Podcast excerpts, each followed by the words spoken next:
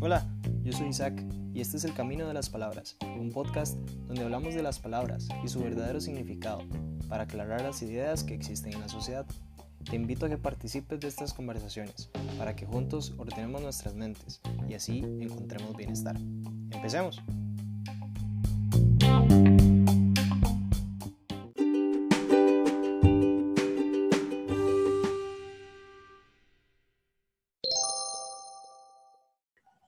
Hola gente, bienvenidos a este episodio. Entonces, muchísimas gracias por escucharnos una vez más.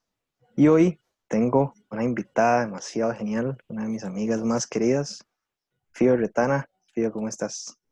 Hola, muy bien, gracias a Dios. Y bueno, usted, Isaac, espero que todos en casitas también. yo muy bien, yo muy bien, gracias a Dios. Preséntese un poquito para que la gente conozca quién está hablando. Bueno, como dijo Isaac, yo, mi nombre es Fiorella, más conocida como Fío. Fioretana. Eh, bueno, tengo 21 años, soy de Alajuela, Costa Rica. Eh, ¿Qué más? No sé, ¿qué otra cosa le gustaría saber, Isaac? Eh, Fío estudia. Ah, sí, cierto. Estudio periodismo y ciencias políticas una situación ahí medio complicada, hablando de vocación en todos los aspectos, pero, pero sí, eh, ciencias políticas y periodismo. Y Fiu y yo nos conocemos desde hace, ¿qué? Uf. Cuatro, eh, cinco años tal vez. Por ahí. Y empezamos a ser como más cercanos hace poquito, ¿verdad? Sí, tal vez como desde el año pasado ya un poco y este año ya bastante más. Sí. Bueno, y para empezar el episodio de hoy, vamos a empezar con una serie de preguntas. Como vieron en el título, este episodio se llama La embarcada con Dios. Entonces, embarcada a veces suena como que nos jalamos una torta, ¿verdad? Suena como que nos metimos en algo y, mae, ahora cómo me salgo de aquí. o nos metimos en algo pensando que era eh, de una forma y resultó de otra bastante diferente. Entonces, solemos decir, mae, que embarcada, al menos aquí en Costa Rica, ¿verdad? Quién sabe en otros lugares. Pero también eh, mi papá fue pescador durante mucho tiempo. Entonces, eh, hay Todos otro... los días se aprende algo nuevo de los amigos. Ese no lo sabía Fío, no lo sabía nadie, yo creo. Entonces también hay otro concepto de embarcar y es el que tiene que realmente ver con una barca. Entonces, vamos a empezar con esta reflexión. Y la primera pregunta es muy sencilla. La primera pregunta es, ¿usted se montaría en un barco para ir a pasear, para ir a pescar? Se montaría en un barco. Imagínese el barco que usted quiera. ¿Se montaría? ¿Sí? ¿No? Ok, todo bien. Esa fue la primera pregunta. Yo personalmente sí me monto en un barco. ¿Usted vivo? Yo también. Ok. Ahora, nos montaríamos en un barco sabiendo que el clima va a estar feo, sabiendo que probablemente haya tormenta. No. Yo no me monto. Paso. Yo no me monto porque la vida peligra, ¿verdad? Pero nos montaríamos en un barco sabiendo que va a haber tormenta y adrenalina de tormenta y que se va a menear el barco y que va a haber rayos y toda la vara. Si nos prometen que no nos va a pasar nada y que vamos a llegar sanos y salvos. Yo tal vez sí. Yo tal vez sí, porque tal vez estaría esa experiencia de decir, mae, esta vara se va a caer, pero no, no, no, no se va a caer porque no nos va a pasar nada, porque nos prometieron que todo va a estar bien. Puede que sea típico juego, típico juego de atracción en parques de diversiones. sí, o, o, o, típico juego de play donde hay un mae volando niñazos en un barco que está a punto de reventarse, pero uno sabe que el juego no va a terminar así porque recién está empezando. Pero bueno, la cuestión es que tal vez así sí. Ahora, nos montaríamos en el barco, sabiendo que va a haber tormenta, sabiendo que no nos va, que no nos vamos a morir, pero que sí vamos a sufrir, que sí nos va a doler, que sí va a costar. Pero sabiendo que después de regresar, vamos a aportar muchísimo más bien a la vida de los demás y a nuestra propia vida. Esa ya es una pregunta bastante difícil. Y se puede volver aún más difícil si nos toca montarnos en el barco sabiendo que va a haber tormenta, sabiendo que vamos a sufrir, sabiendo que va a doler, sabiendo que va a ser difícil, sabiendo que no nos va a gustar todo el trayecto, sabiendo que va a haber sacrificios, sabiendo que tal vez la embarcación va a durar mucho tiempo y nos va a tocar alejarnos de gente que ahorita estimamos mucho. Y sin la certeza de que todo va a estar mejor. Sin la certeza de que realmente vamos a aportar mayor bien. Nos montaríamos en el barco por pura fe. Fío y yo, hace unas semanas, teníamos una conversación sobre la embarcada que uno se pega con Dios. La embarcada en el primer sentido que hablamos. La, embarcada en el, que, en el sentido de que, yo pensaba... Que yo pensaba... De forma. Sí, sí, sí. Yo pensaba que servirle a Dios iba a ser así, así, así, esa y resultó siendo totalmente diferente. Y eso fue... Pero esa conversación fue la que me hizo pensar en esta, en esta otra perspectiva de embarcada. Me llegó al corazón un pasaje de la Biblia en el que los discípulos se suben a, a la barca con Jesús. Y mientras Jesús dormía, se viene la tormenta. Todos paniquean, todos se escandalizan y entonces se despierta Jesús. Jesús calma la tormenta y les dice, ¿por qué tienen miedo? Si están con papá. si estoy yo aquí, ¿por qué tener miedo? ¿Por qué tener miedo si estamos con Dios? Su Dios en la barca. Empecemos por ahí, Fío. ¿Por qué tener miedo? ¿Por qué nos da cosa?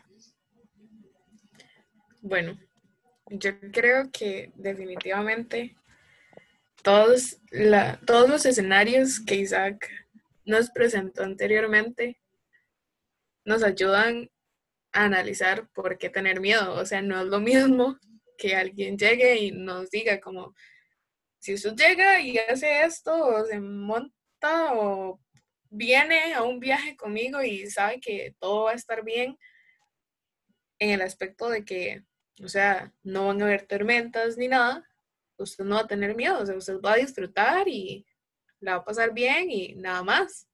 O sea, ahí qué miedo va a tener, ¿verdad? Sí, sí, ¿para qué miedo si está bonito el viaje?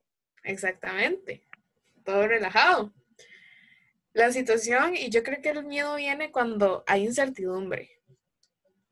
O sea, el miedo sale cuando usted no sabe qué es lo que puede pasar, ¿verdad?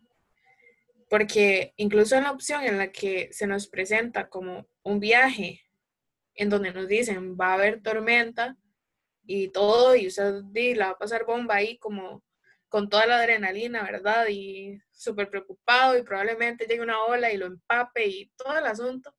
Pero al fin y al cabo usted va a terminar sano y salvo y las personas que van con usted también, di, ¿cuál miedo? Tal vez en ese momentito en el que la ola llegó y lo empapó y usted decía, puede ser que me vaya volando con todo y ola. eh, di, tenga como un segundo de miedo, ¿verdad? Pero en el fondo usted sabe que le prometieron y le aseguraron que usted iba a estar bien y los demás también. Entonces, ahí no es tanto. El problema y ya la situación drástica es cuando, pues, usted está aferrado a muchas cosas, a muchas personas, a la idea de que, pues, claramente, eh, al final todo va a estar mejor, usted va a terminar siendo una mejor persona, va a terminar aportando mejores cosas, pero en el transcurso para llegar a eso vienen un montón de dificultades, ¿verdad? ¿A quién no le ha dado miedo perder a una persona que ama? ¿A quién no le ha dado miedo el tener un sueño o una meta y saber que en el camino, pues Dios llega y se la cambia, ¿verdad? Em, ¿A quién no le ha dado miedo llegar y tener un plan y simplemente que de la noche a la mañana ese plan cambie, se destruya y se tenga que volver a hacerlo? Yo creo que es algo que nos pasa a todos, o sea, o hasta las cosas más pequeñas. A mí me pasó que di una de mis perritas hace nada estaba enfermita y di en el momento en el que tuvieron que llegar a internarla, yo me morí de miedo, ¿verdad? O sea, con algo tan pequeñito como es, o sea, pequeñito y grandioso enormemente porque es creación de Dios, pero como es un perrito, ¿verdad? O sea, ahora sí son cosas que realmente eh, son cosas que nosotros hemos como analizado desde siempre o soñado desde siempre y de un pronto a otro se van o nos dicen que puede que se vayan, ¿cómo no nos va a dar miedo? ¿Cómo no nos vamos a preocupar? ¿Cómo no nos vamos a sentir mal? Isaac decía que la única certeza que teníamos en ese viaje era el creer, ¿verdad? El tener fe. Y qué complicado. Incluso me da mucha risa porque si yo les contara, eh, pues lo que ha pasado en toda la embarcada, desde el momento en el que le dije que sí a Dios a hoy, creo que ese asunto de, de la fe, del creer, es bastante recurrente en mi vida. Y hay una frase que, que a mí siempre me va a perseguir, que es como, ok, ¿usted cree en Dios o usted le cree a Dios? Mm, totalmente diferente. Sí, o sea, son dos cosas para nada parecidas. Y yo he tenido que llegar y dejar un poco al lado la parte de creer en Dios, no me malentiendan, sino que llegar y pasar a la parte de creerle a Dios. El verlo como ese amigo en el que realmente puedo confiar para poder creerle. Yo creo que los que me conocen y Isaac en especial sabe que a mí la parte de la confianza me cuesta muchísimo. Por muchas cosas que desde el momento en el que me embarqué y antes han sucedido que han creado una desconfianza en las personas muy grande.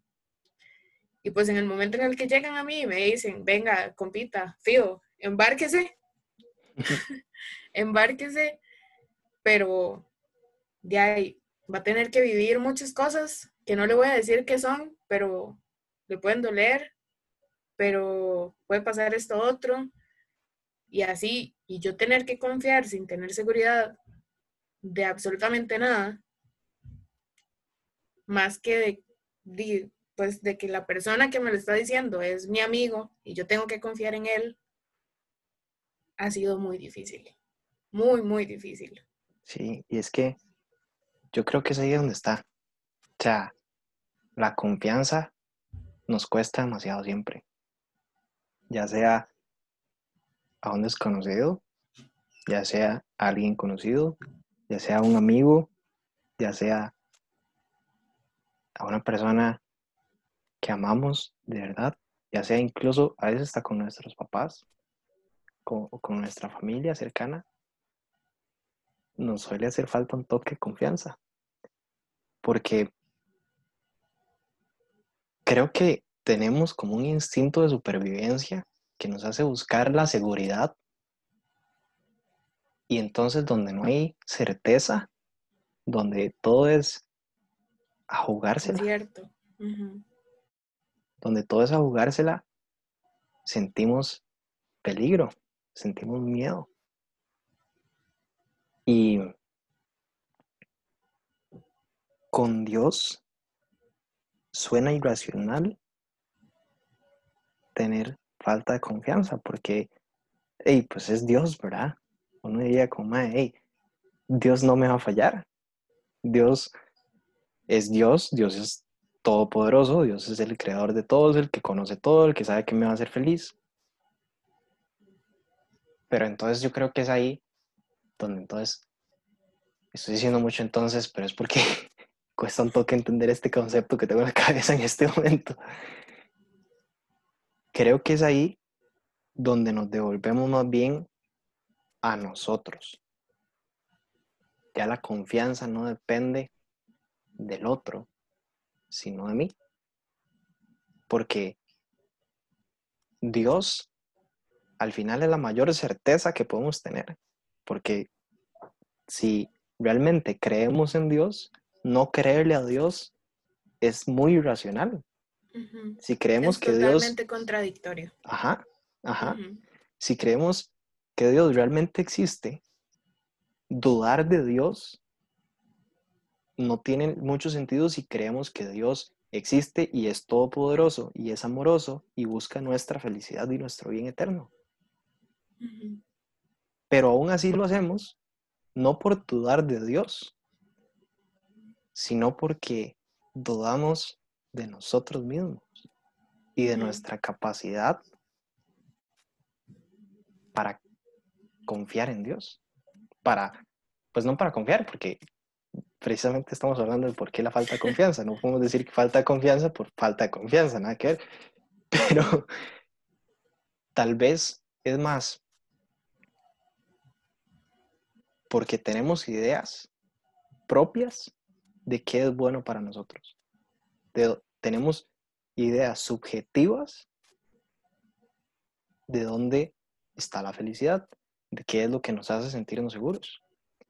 Y tal vez son ideas subjetivas que todo el mundo comparte, que toda la sociedad comparte, pero no Dios, que es el que sí lo sabe todo.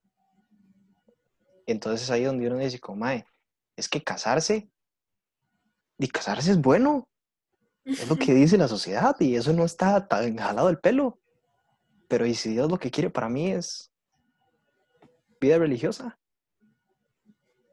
O de, es que no, es que estudiar en la UCR, que es la mejor universidad del país, pues es bueno, es la mejor educación posible. Pero ¿y si Dios no quiere que yo esté ahí? Por el ambiente externo. Ahí donde lo ven, me está tirando. No, no, no. y a él mismo también. sí, ajá. Entonces, creo que la falta de confianza puede derivarse de nuestra propia soberbia, de nosotros creer que sabemos qué está bien, qué está mal para nosotros, cuando nosotros no hicimos todo lo que está afuera, cuando nosotros no diseñamos todo el universo como sí lo hizo Dios. Yo creo que esto que dice Isaac es algo muy importante de mencionar porque a veces nosotros decimos, ok, si nosotros tenemos que confiar en alguien, ese alguien tiene que ganarse nuestra confianza. O sea, no es como que de la nada, eh, amigo, amiga, yo, yo voy a confiar en vos, no.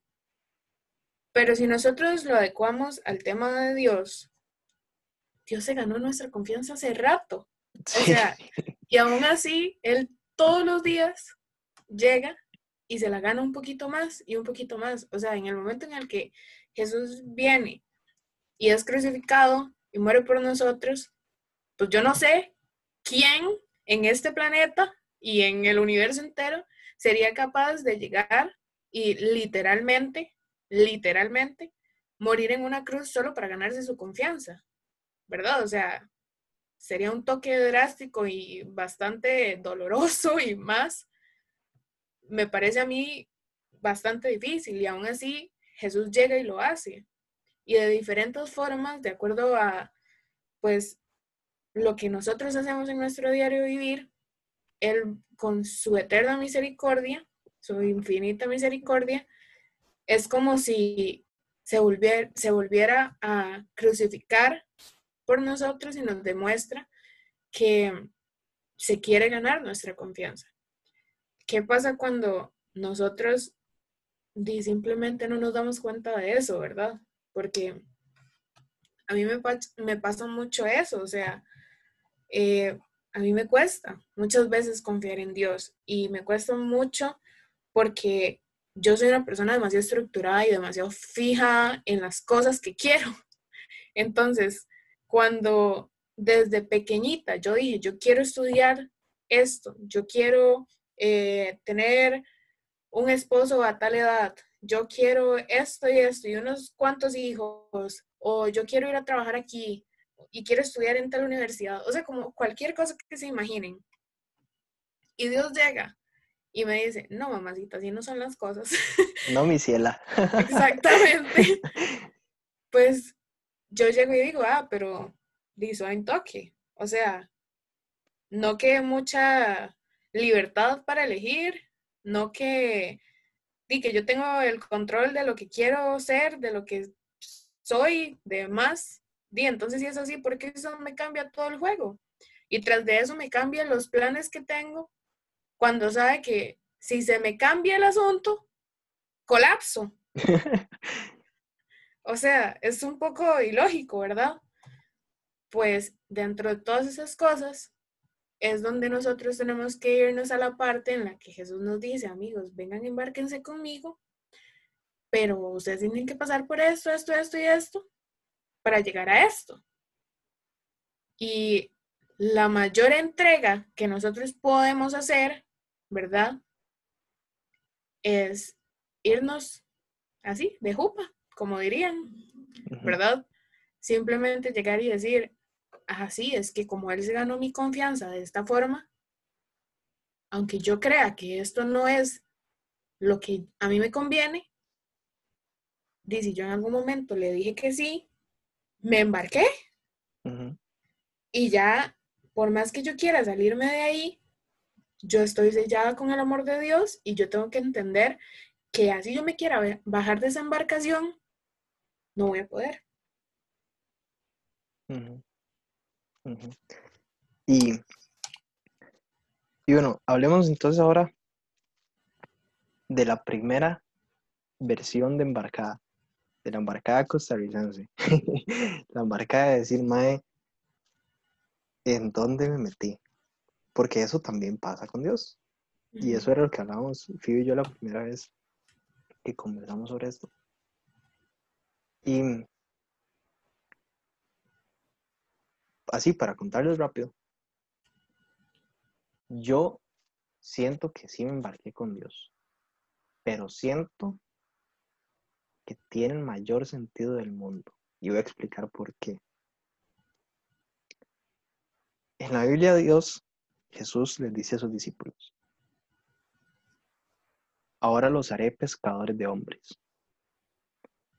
Y constantemente, una de las preparaciones que se, que se ve en la Biblia de Jesús hacia los discípulos es echen las redes.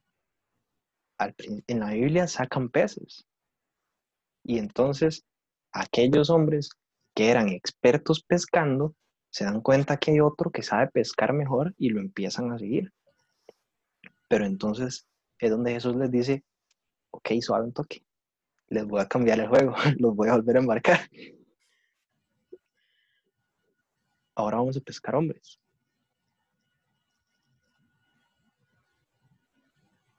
Esos peces que estaban en el mar no necesariamente querían subirse a la barca. No necesariamente querían quedar atrapados en la red. Sin embargo, esa es la visión un toque perversa, si no se entiende bien, que tiene Jesús para las almas de nosotros. Dios quiere atraparnos en sus redes y embarcarnos y subirnos de jupa a la barca. Dios quiere que nos peguemos una embarcada. Sin embargo, Dios es muy caballeroso y muy respetuoso. Y entonces pone letreros por todo el mar de hombres y dicen, si se vienen aquí, se van a embarcar, los voy a agarrar con la red. Y es muy clarito, muy honesto.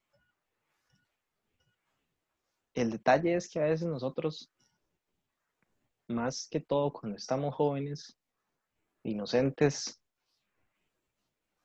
e imprudentes, nos concentramos mucho en en las cosas buenas y andamos queriendo buscar todo lo bueno sin importar las consecuencias. Yo quería de chiquitito ser jugador de fútbol, a pesar de que no sabía lo duro que era entrenar en un gimnasio para desarrollar fuerza, o lo difícil que era estar en concentración antes de un partido sin poder hablar con nadie. Em, yo luego quise ser administrador de empresas cuando no tenía ni idea de lo aburrido que era estudiar cuatro años en una universidad, en el mejor de los casos, ¿verdad? Para poder sacar un título y convertirme en administrador de empresas. Y muchas veces el ideal, el sueño, nos atrapa sin mostrarnos del todo las cosas buenas y las cosas no tan buenas de la situación pero no es como que la U no presente su plan de estudios. No es como que los futbolistas no compartan lo tuanis que es estar entrenando para ellos y lo difícil y lo duro que es a veces. No es que esas cosas solo presenten lo bueno. Es que nosotros en nuestra inocencia nos encerramos solamente en el ideal. idealizamos únicamente lo bueno y dejamos botado todo, todo el sacrificio y todo lo que cuesta. Yo embarqué con Dios a mis 13 años, cuando hice el retiro 1 en Jóvenes en Victoria. Y embarqué con Dios precisamente porque la gente que estaba sirviendo en ese retiro se veía demasiado feliz. Y aparte de que ellos se veían felices, se notaba que nos estaban haciendo felices a los que estamos viviendo el retiro. Y yo dije, yo quiero hacer eso. Yo quiero ser capaz de ser feliz y llevar felicidad a la vida de la gente. Pero como le decía Fío, yo no sabía que esos madres que estaban ahí saltando, brincando y cagados de risa, alabando a Dios, el día anterior no habían dormido porque tenían que limpiar todos los cuartos de los 100 madrecitos que íbamos a estar en el retiro. Yo no sabía que esos madres no habían dormido porque tenían que echar piedritas en una bolsita hasta las 2 de la mañana. No sabía que esos maes habían tenido que ensayar obras en la noche porque un mes antes que se empezaron a preparar no les dio chance. No sabía que ese saltar, ese brincar y ese sonreír tenía mucho sacrificio por dentro. Y no es como que no estuviera ahí hacía todo el sentido del mundo que todo ese salón tan preciosamente decorado requiriera mucho trabajo. Es lógico, es deducible. Sin embargo, yo no me concentré en eso y me enfoqué únicamente en la felicidad que experimentaban los siervos de Dios. Y entonces yo, justo en ese retiro, le dije a Dios en mi corazón, yo quiero llegar a hacer esto. Y Dios, Ah, sí, ok. Ok. Tome. Está bien. Está bien. Ok. Y entonces, y pues a partir de ahí, empecé a sufrir. empecé a sufrir para poder llevar felicidad real a mi corazón, que necesitaba sufrir para poder sanar muchas cosas que necesitaba sanar para poder ser feliz. Empecé a sufrir para poder cargar las cruces de mucha gente, no solito, obviamente, sino para ayudarles a los demás a cargar con su cruz y seguir cargando con la mía, que está bastante pesada. Ese es un poquito de mi embarcada con Dios. Pero, pero por algo no estoy solo yo hoy. Por algo trajimos a Fío. Entonces Fío también nos va a contar un poquito de cómo ha sido su embarcada con Dios. Uy, qué doloroso y qué difícil hablar sobre esto. y qué bonito también al mismo tiempo. es, es, como una mezcla de emociones. Pues, ¿qué les voy a contar? Yo les voy a contar que yo realmente me embarqué y no sabía. o sea, yo me embarqué desde... Sí, embarcada. Sí, literal. yo me embarqué desde muy chiquitita porque pues mi familia sí, pues desde siempre ha sido una familia católica, em, pero básicamente lo que se dice católicos no practicantes, ¿verdad? Íbamos a misa una vez perdida o cosas así. Y me acuerdo que mi hermano y yo di, nos metimos entre ceja y ceja que queríamos ser acólitos, mejor conocidos como monaguillos. Y llegamos y hablamos, ¿verdad? Con nuestros papás, les dijimos que nosotros queríamos en ese entonces. En mi parroquia eh, solo habían tres monaguillos, bueno, un monaguillo. Mi hermano y yo fuimos los, los dos nuevos integrantes del equipo. Y fue muy chistoso porque pues fui la primera monaguilla de la parroquia La Agonía en Alajuela. Y entonces era muy, muy vacilón. Y hasta el día de hoy, porque hay mucha gente que se acuerda de nosotros, por ejemplo, porque el día en el que eh, nos, no sé cómo explicarles, bueno, el día en el que ya nos dieron la bendición, ¿verdad? Y nos enviaron como acólitos, nuestros papás nos pusieron los trajes al revés. en media misa. Entonces, empezando por ahí, pues ya ustedes pueden hacerse una idea de cómo ha sido mi embarcada, ¿verdad? Em, empecé a servir y duré más de ocho años en el, en el servicio como monaguilla. Y pues llegó un momento en el que eh, empecé a hacer confirma. Una semana antes de confirma, yo dije que no me iba a confirmar porque no iba a hacer mi profesión de fe si realmente no creía en Dios. Gracias a todo ese proceso fue cuando yo entendí que yo no conocía a Dios. Em, había estado en Niños en Victoria antes y en Jóvenes en Victoria.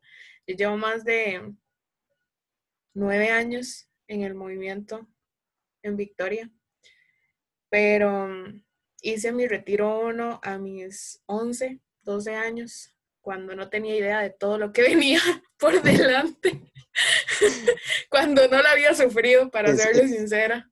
Es una grosería que uno le ponga a hacer retiro uno tan pequeñito. Pues la verdad es que sí.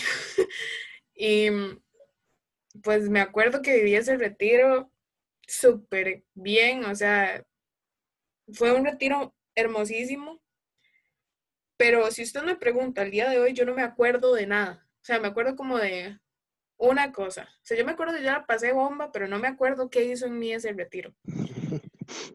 Después de ahí hice lo de confirma, sucedió algo bastante duro, que fue la muerte de mi abuelita. Mi abuelita significa, pues, demasiado en mi vida. Era la persona que me inculcó el amor por la Virgen. Y pues María para mí es Mamá. No, sí. O sea, no puedo ni describirla con una sola palabra. Pues amor, pureza, todo. sea, es algo increíble. Entonces, pueden ustedes imaginarse lo que mi abuela significa para mi vida también. Eh, pues cuando murió mi abuela, obviamente, al yo no tener una conexión, una relación con Dios, yo le eché todas las culpas posibles. Y ahí fue donde empieza, pues, esa embarcada, ¿verdad? Que yo dije como, di, o sea, supuestamente yo me iba a montar a una barca en donde todo iba a terminar bien. O eso era lo que me habían pintado antes de ese momento. Porque no conocía a Dios.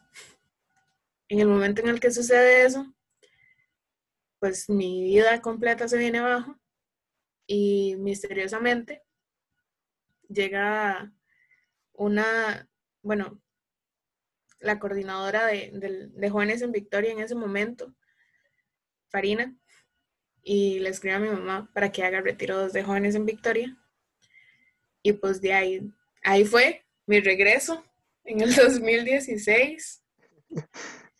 Y puedo decirles que por primera vez en mi vida, en Retirados, conocí a Dios. Desde ese momento, ahí es donde yo les digo que realmente me embarqué, pero feo. O sea, amigos, feo. Porque ahí fue donde yo le dije, sí, tómame, yo soy tuya. Y pues real, o sea, yo no tenía idea. Ahí fue donde me dijeron, o sea, ese momento fue en donde me presentaron ese viaje en barco, en donde muchas cosas iban a doler, en donde muchas cosas iban a pasar, en donde yo no podía tener seguridad de que iba a estar bien, pero tenía que creer que así iba a ser. Y pues desde ese momento muchísimas cosas han pasado, muchas personas que han sido importantes para mí en mi vida, pues al fin y al cabo eh, llegaron, cumplieron el propósito de Dios y ahora ya no están. Em, entendí, comprendí que la muerte de mi abuelita era algo esencial que tenía que suceder en mi vida, en mi embarcada, para que pudiera forjar una relación con mi otra abuelita, que no la tenía antes, para que pudiera valorar muchas cosas, para con eso después llegar y apoyar a personas que han pasado por lo mismo Em, muchísimas cosas, de verdad. Creo que actualmente em, mi embarcada se basa en un momento en el que me está costando muchísimo ser constante y en un momento en el que pues después de haber pasado por un desierto hace mucho tiempo y yo pensar que era lo peor que me podía pasar en esta embarcada, he comprendido que no, que definitivamente esa era solo una de las pequeñas pruebas que se me iban a presentar. Y qué difícil es en el momento en el que usted llega y le dice que sí a Dios, em, pues ser constante, ser esa persona que, que comprende y acepta primero que todo que se está alejando o que se quiere tirar así ya al mar porque ya no aguanta más pero al mismo tiempo entender que Dios la tiene, pero agarrada, en mi caso, de un colocho, porque soy colocha, entonces me tiene así, pero agarrada a los colochos y me dice, no, mijita, usted no se va a tirar, no me venga a mí con esos cuentos. Por más que usted no quiere estar aquí, yo quiero que usted esté aquí. Y yo sé que en el fondo de su corazón usted quiere estar aquí. Porque un día llegó y me dijo que sí. Creo que en eso básicamente se, basa mi embarcada en que ahí sigo, intentando pues no caerme de la barca y aceptando mis errores y sabiendo que sea como sea, esa embarcada es lo mejor que me ha pasado en la vida.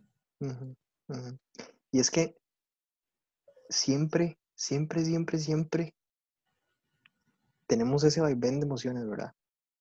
Ese, pucha, mae, qué embarcada me pegué cuando le dije sí a Dios. Y dos días después decir, mae, qué bendición haberle dicho que sí a Dios.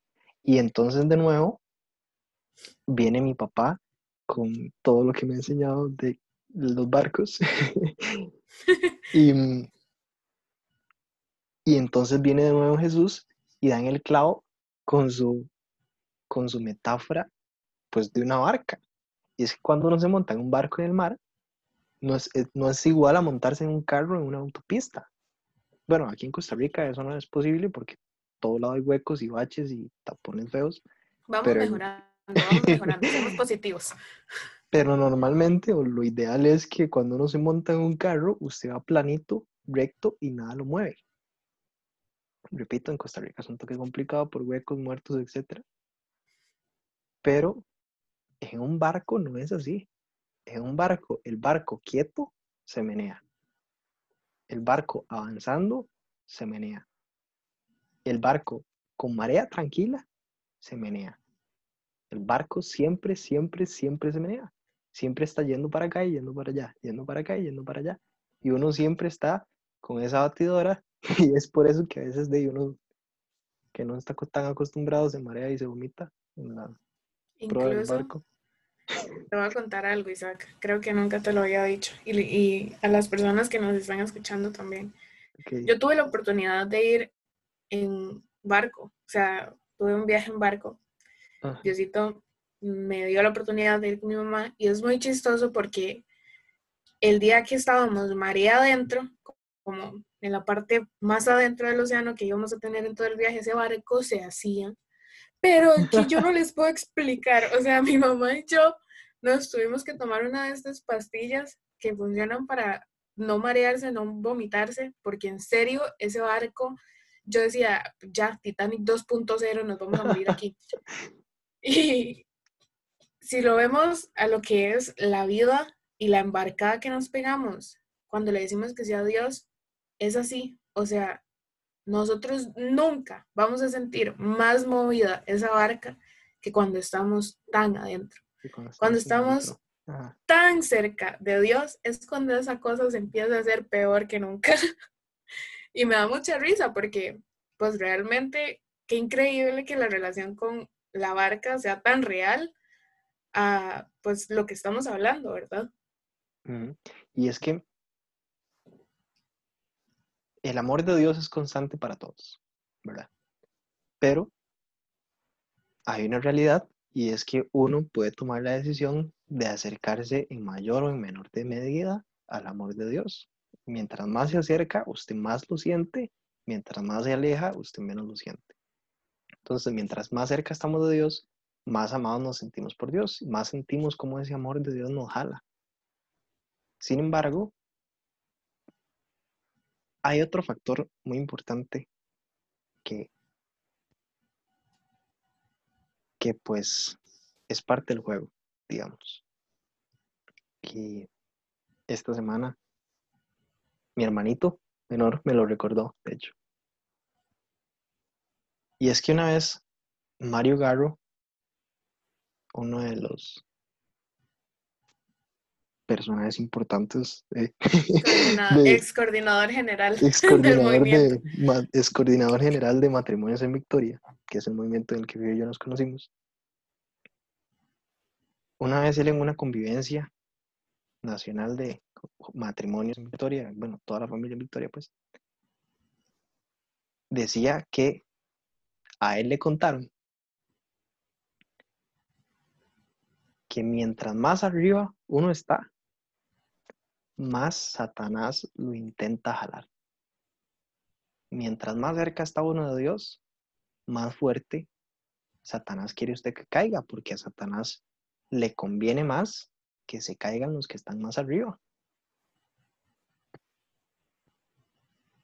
Y entonces tiene sentido que el barco se menee más mientras más estamos adentro. Porque es donde más sentimos el amor de Dios, pero es donde más sentimos la tentación de bajarnos del barco también. Y, y es que es constante. Es constante porque somos humanos y, la duda no, no se pierde, creo yo. Siempre va a haber duda. Incluso no se puede ni decir que la duda se hace más pequeñita o más grande. La duda siempre como que se va moldeando al, a nuestra espiritualidad, digamos, o nuestra fe. Mientras más, mientras más va creciendo nuestra fe, mientras más nos vamos adentrando, más se va moldeando la duda. Y el punto de el podcast de hoy, aparte de escuchar nuestro testimonio y hacerlo un poco diferente, no tanto como los veníamos haciendo antes, sino más como contar experiencias. Es que escuchen a una persona como Fío que tiene tanto tiempo de haberse embarcado y a una persona como yo que también tiene sus añitos de haberse embarcado con Dios, de empezar a servirle a Dios y pasar de ese chamaquillo sentado en la silla de atrás a la izquierda, viendo a los líderes saltando y brincando, pasar de ahí a el que está saltando y brincando enfrente de otros 100. Lo que al menos yo quisiera compartir es, más sí es duro, sí es duro y sí es cansado. Y pegar brincos y sonreír tiene mucha más fatiga de la que puede notarse.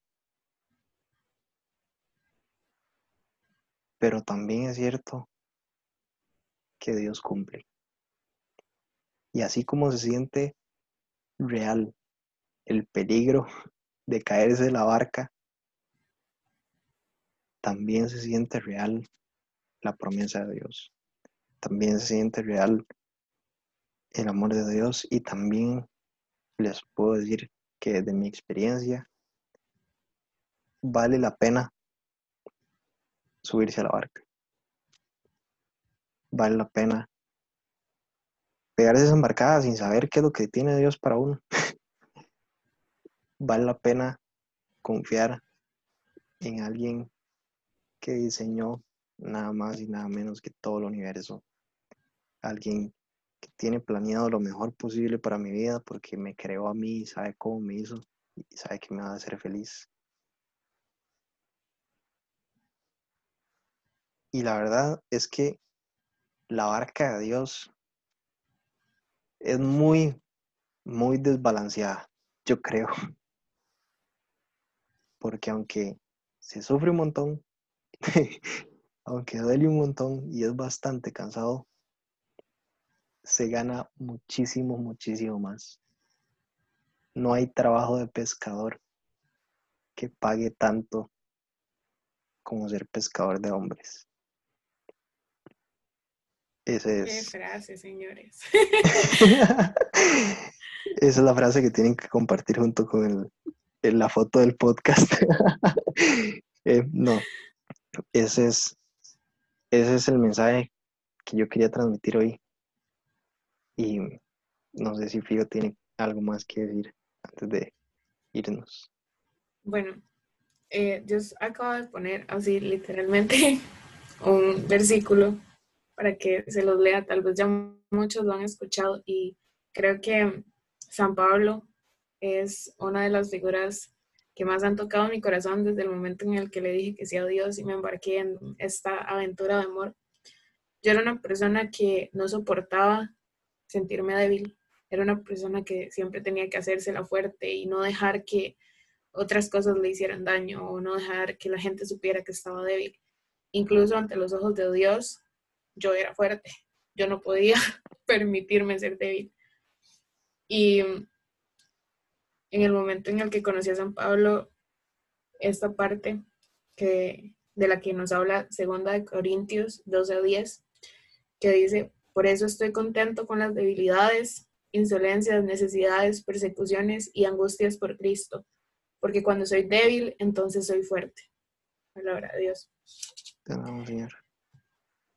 Em, ahí fue donde yo entendí todo.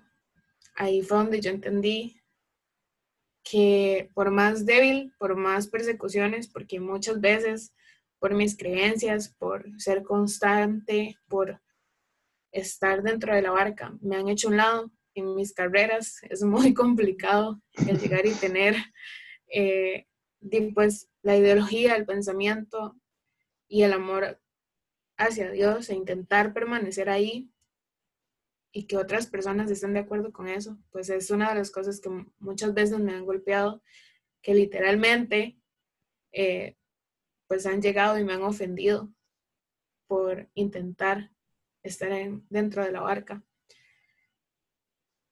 Creo que les leo esto porque es lo mismo lo que les decía Isaac. No es fácil, no muchas veces va a ser bonito.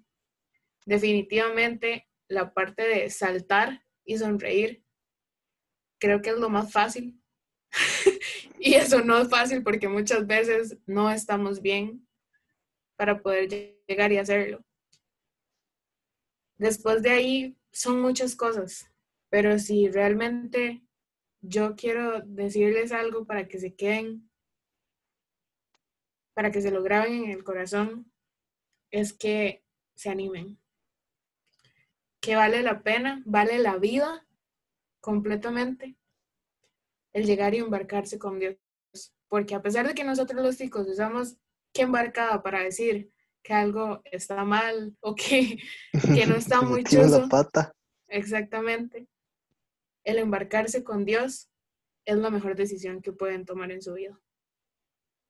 Cuando lo hagan y cuando empiecen a caminar o a navegar y tengan esas experiencias, definitivamente Isaac y yo los esperamos para que nos cuenten cómo les fue. Ahí hacemos otro episodio del podcast. y bueno, muchísimas gracias, Fío, por compartir. A vos por invitarme. Yo también te quiero, mucho. y mm, a todos los que nos están escuchando también los quiero mucho. Y Esperamos que les haya gustado mucho este episodio. Por favor, compártanlo. Si sienten que hay alguien que les puede servir escuchar este episodio, compártanselo también. Em, si hay alguna frase de todas las que dijimos que les gustó, compártala. Y escuché yo una frase, de hecho, y voy a compartirla. Y es que lo bueno se comparte. Y si hay algo que le pareció bueno aquí, por favor compártalo porque ese es el objetivo, llevar bien a la vida de los demás. Nos vemos y eh, que les vaya bien. Los espero la próxima semana. Chao.